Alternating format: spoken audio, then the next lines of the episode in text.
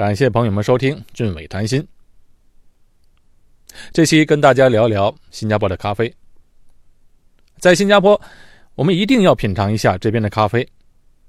咖啡在新加坡不仅仅是一种饮料，而且也形成了新加坡的特有的文化。在中国有茶文化，在欧美呢有咖啡文化，但在新加坡虽然是以华人为主体，但咖啡反而成为了华人的主要饮品，而形成了新加坡特有的咖啡文化。CNN 以前评选出来的。世界上八个最佳咖啡城市中，新加坡就榜上有名。而且，咖啡本身在东南亚的流行及普及，是与华人有直接关系的。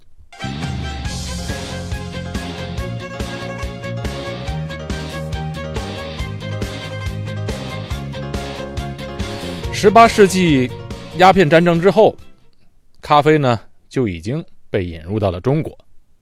不过，那时候的咖啡啊，它叫科肥，哪个科呢？就是嗑药的嗑，肥猪的肥。反正很难想象这“科肥”两个字和咖啡能攀上亲戚。虽然咖啡很早就被引入到中国了，但是喝咖啡的习惯始终没有普及开来。人们普遍上喝咖啡是近二十多年才逐渐流行起来的。哎，特别是星巴克。在中国开的分店，装修的都特别的气派，给人的感觉咖啡就是一种高大上。特别是国内的一些女孩们，就喜欢穿着漂漂亮亮的，手里拿着一杯星巴克，走在马路上或者走在办公室里面，显得哎很时髦。其实去过美国的朋友都知道，星巴克在美国，特别是在一些中小城市，它的门面远远没有在中国那么气派。哎，这么说吧。星巴克咖啡店在美国就有点像在中国的豆浆铺，门脸很小，而且价格不贵。大部分人每天早上就买一杯两块多钱的咖啡，就匆匆忙忙的去上班了。新加坡当然也有星巴克，装修呢也非常时髦，给人一种时尚现代的感觉。年轻人啊都很喜欢。但是如果说咖啡的口味来讲，我个人的经验。新加坡的咖啡是最适合中国人口味的咖啡，远比星巴克的咖啡好喝得多，而且价格又不贵。以新加坡咖啡为代表的南洋的咖啡文化，实际上就是海外华人在东南亚地区发展、生存和经营的一部分。在新加坡和整个东南亚，咖啡就被叫做 “kopi”，K O P I。Coffee，这个 Coffee 这个词怎么来的呢？咖啡很早就被西方殖民者带到南洋了，大约在一六九零年，荷兰人就开始在啊印度尼西亚的爪哇试种咖啡，并鼓励华人移民种植。你看，在那个时候啊，华人他就已经在东南亚扎根了。在鸦片战争之前呢，下南洋经商谋生的人。就有一百五十万人之多了，因此，当地的华人很早就懂得咖啡，也开始享用咖啡。“coffee” 这个词怎么来的呢？由于当年下南洋的移民大多是闽南人，因此 “coffee” 这一词就被译为重唇音的高皮，就是 “copy”，或者是“戈皮”。因为闽南语里面没有现代华语的清纯音，好像这是咖啡的“啡”，所以后来在印度尼西亚语和马来语出现 “copy” 这一词，应该就是借用华人的 “copy”，而不是一般人所说的我们日常说的 “copy” 这个词是来源于马来话，其实不是的。因为最早种植和享用咖啡，哎，并在当地经济社会上起着重要作用的华人，已经把这个词儿固定下来了。而当地的土著呢，自然就沿用了这个 “copy” 这个词。一八六零年，在北京条约签订之后，允许了外国人在中国合法招工，大量的合法的华工就被招到新加坡，新加坡的人口也随之爆发式的增长。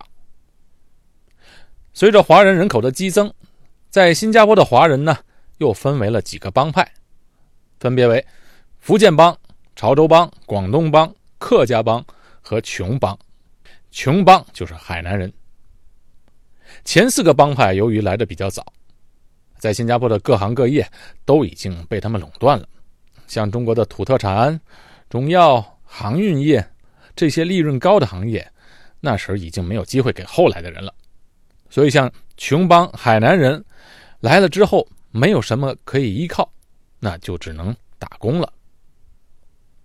当时那个年代，如果想获得一份比较好的收入，打洋工那是最实际的选择，因为那时候很多英国殖民地政府工作的英国高级长官和英国商业公司的行政人员以及他们的随行，都定居在新加坡。他们在新加坡当然是高高在上的了。生活也相当的奢侈，有自己的洋房、花园，有的有司机、有厨房，所以啊，为这个阶层服务的人们就被称为打洋工。那海南人生性比较忠厚老实、勤奋能干，所以啊，英国人喜欢聘请他们工作。海南人最擅长的就是在厨房里工作，那一开始他们作为厨师的助手，学习西餐制作。就接触到了咖啡和西点的技术。那咖啡的冲泡和甜点的制作都特别讲究细致的火候功力，要求色香味俱全。就这样，海南人慢慢的掌握了这项技术。当他们有了一些资本，出来自立门户的时候，餐饮和西点行业就成为琼邦的第一选择。在新加坡，像著名的鸡饭。就是由海南人经营起来的，还有就是海南人开的咖啡厅，也遍布新加坡各个角落。再后来，从中国移民来的海南人，初来乍到，往往要投靠自己的老乡。由于老乡之间的抱团共同求存和发展，海南人呢就逐渐垄断了新加坡的咖啡店的生意，到今天都是。在新加坡经营餐饮业的也都是海南人居多，比如著名的亚坤卡雅吐司店，就是由海南人李亚坤先生一手创办的。海南人制作的咖啡，他没有照搬英国人的制作方法，而是改良了制作咖啡的工艺，从而使咖啡这个饮料逐渐在新加坡流行开来。海南人对咖啡的制作贡献主要有两个。一个是改良了炒咖啡豆的工艺，第二呢就是改良了冲泡咖啡的方法。欧式咖啡冲泡时啊，要选用上等的咖啡豆磨成粉直接冲泡。哎，方法虽然讲究，但是成本就比较高。那海南人对咖啡豆的选择就并不那么苛刻，而是侧重在炒咖啡豆的功夫上。哎，他们运用了中国独有的烹饪技术，注重边炒边加调料。先把咖啡豆呢炒到了七八分熟，加进白糖、菜油或者牛油、盐，然后继续再炒熟。哎，你看，这就像我们炒菜的原理是一样的。就这样，咖啡豆本身的缺点呢，由于加入了调料，就来弥补掉了，从而就降低了成本，咖啡变得便宜了。那消费得起的人群就大大增加了，所以那时候生活在新加坡底层的人民也可以每天享受咖啡的美味了。另外一点就是海南人改良了冲泡方法。欧式咖啡啊，它是先冲咖啡，再加牛奶和糖等等辅料，而海南咖啡先是把炼乳及糖放在杯底，再将滚滚的咖啡倒入。其实这也是中国烹饪的习惯，用滚烫的液体去浇食材，让食材中各个元素充分的结合在一起，这样咖啡搅拌之后呢，就是格外的香醇。海南人改良了炒咖啡豆和冲泡咖啡的方法，也改变了咖啡的口味，渐渐就得到了在新加坡生活的各种族人民的喜爱，成为了后来新加坡独有的南洋咖啡。现在我们在新加坡大大小小的街边的咖啡店，都是这种传统口味的咖啡，非常好喝。但有一样，本地咖啡啊，对冲泡咖啡的人，这边都叫咖啡投手，对他们的技术和经验要求比较高。你看，不一样的人冲泡出来的咖啡的味道，它也是不同的。这就跟中餐馆的厨师一样，这经验非常重要。不像在星巴克，每种口味都有标准的制作流程，甭管谁去泡，都是一样的味道。当你喝新加坡本地的咖啡，每家的味道都不同。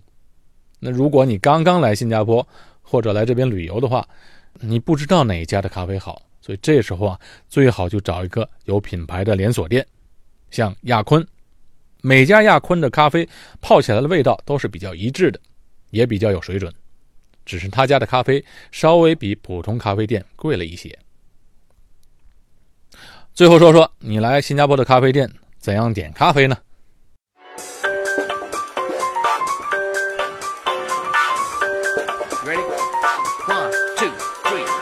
哎，你别以为在星巴克里面的咖啡花样多，在普通的本地咖啡店里，咖啡也是有很多品种的。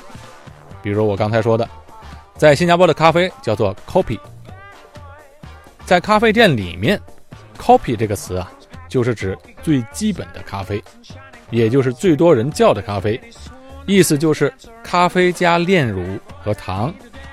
copy 这个词呢，在新加坡就被默认为加炼奶和加糖的咖啡。所以你点咖啡的时候，你跟人讲 “，copy 一杯”，人家就知道了，给你上一杯带炼奶加糖的咖啡。那如果有的人不喜欢加奶呢，你可以叫“高比欧”。欧是怎么来的呢？孙燕姿有一首歌叫《天黑黑》，天黑黑在福建话就是天欧欧，欧在这个福建话里面就是黑的意思。那黑咖啡呢，自然是不加奶的了，所以。叫不加奶的咖啡叫 Kopi O，来杯 Kopi O。还有一种咖啡叫 Kopi C，Kopi C 的意思就是这个咖啡呢加淡奶，哎，它就不加那个炼乳，它加淡淡的奶，所以这种咖啡呢比较适合女生的口味。除了这几个基本的点法，你还可以依照个人口味提出要求，比如说你如果要。加冰的咖啡就叫高比冰，或者高比 ice。